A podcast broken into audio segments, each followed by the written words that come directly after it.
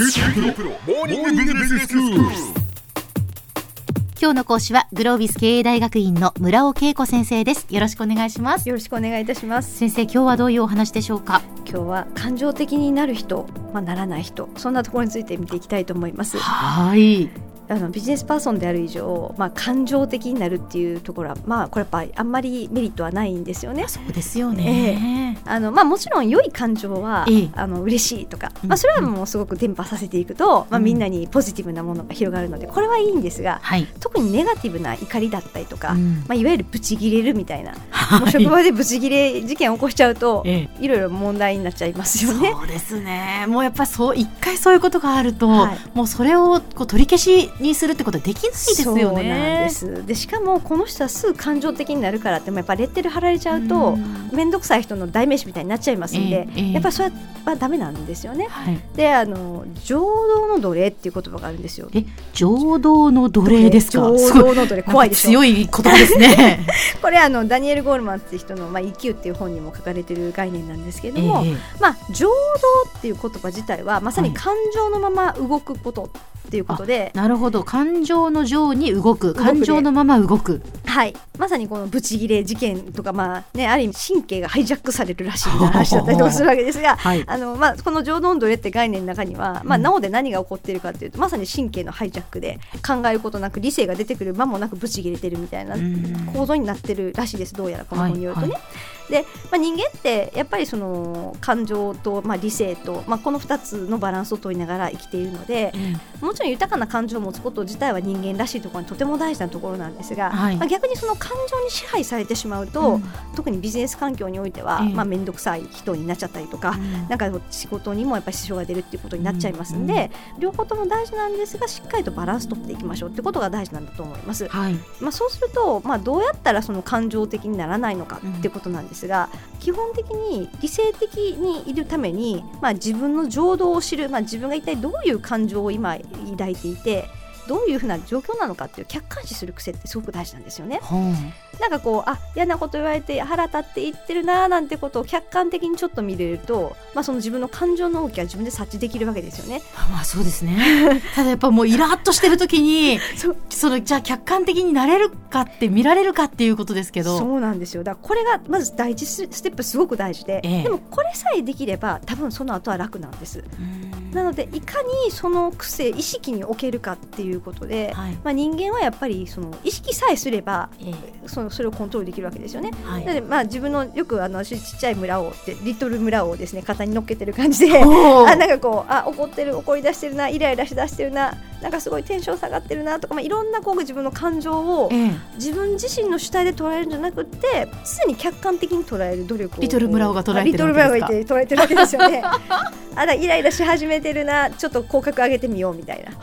でそうするとちょっと落ち着いた気分になるとか楽しくないけど楽しいふりをするとか,、はいはいはい、そうやってコントロールできるわけですよね。肩にじゃやっぱりなんかリトルミーリトル自分を乗せて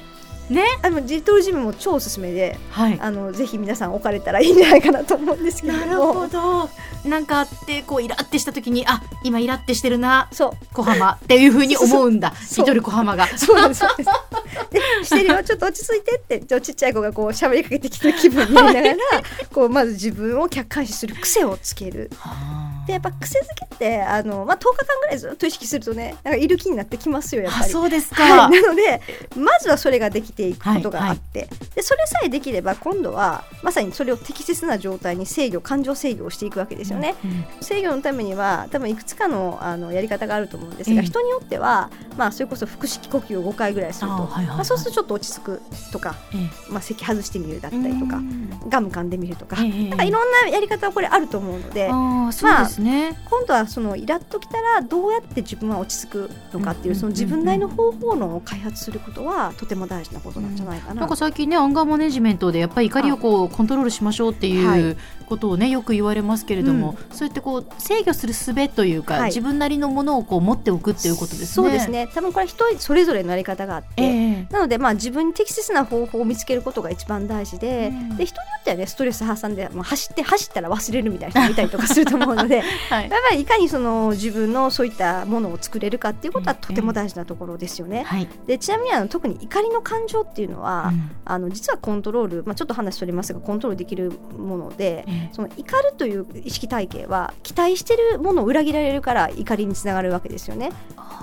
なるほど。そうですね。だから例えばこう日常生活の中でも、ええ、なんかもうめっちゃおばあちゃんがもうすっごい重い荷物を持って階段をこってかわいそうなのに横をこうスタスタと誰もがこう助けずに歩いていくところにどうなのよあなたたちと思ってるのは、ええ、まあ、やっぱそういう誰かがやってくれるだろうって思ってるから、ね、そうやってあげるべきだと思っていく、うんうん、誰もやらないことに対して勝手に期待して勝手に怒ってるみたいな話だったりとか、え、まあだからそういう意味では普段自分が怒りを感じるポイントを深掘りすることによって、まあ、自分はどういうものを大事にしてるかある意味裏返すと自分の価値観だったりとかするので、はい、まあ、そんなことも分かるし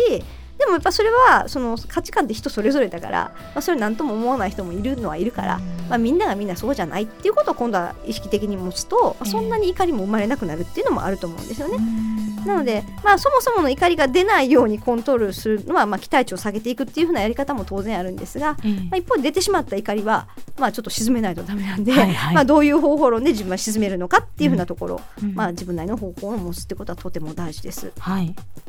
でまあ、さらにその上で人と人との関係にいくとやっぱ他人の感情相手の感情を理解することもとても大事なんで、まあ、そんなところをちゃんと理解しながら今ちょっと気分悪い思いさせちゃったよねごめんなさいねっていうこともちゃんと言いながらも、まあ、できるようになっていけるととても素晴らしいとは思いますので、まあ、そんなことなんかも意識できるといいんじゃないかなというふうに思います。そうですねまあ、ちなみにあの無意識のレベルの情動っていうのは結構こう自分が意識できてないとこう物の見方とか反応に実はすごい影響を与えてるんですよね。はい、なのでその自分自身が想定もしてないところから影響を受けて勝手になんかこう常にこの人怒りっぽいよねって思われちゃってるこうそういうリスクもあるので。あの無駄に怒ってる人みたいに見られちゃってたりとか。でも自分は気づいてませんっていうすごい怖い状況ですよね、はい、だから自分は知らないけど他人は知ってる自分っていうのが人間一番怖いですので。怖いですね。だからそこを作ってはならないわけですよね、えー、でもそれをやっぱり避けるためにも、まあ、自分自身のやっぱ情動がどういうものなのかとか、うん、とどういう傾向があるのか感情理解がとても大事なので、まあ、やっぱり自分を知るっていうことにもつながっていくとは思います。はいでは先生今日のまとめをお願いします。はい、えー、まずは自分の怒りのですね、まあ、特に感情的って意味でいくと怒りの源泉が大事なんで、まあ、それを客観的に見て、まあ、コントロールするというところから、まあ、始めていくことが大事かなというふうに思います。今日の講師はグロービス経営大学院の村尾恵子先生でした。どうもありがとうございました。ありがとうございました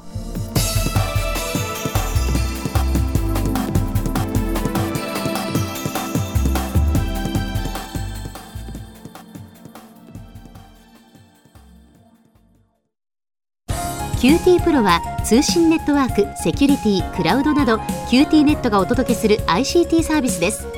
九州中に展開した光ファイバー網を基盤に一番身近なビジネスパートナーとして九州の企業自治体の皆様をサポートします。詳しくは QT プロで検索を。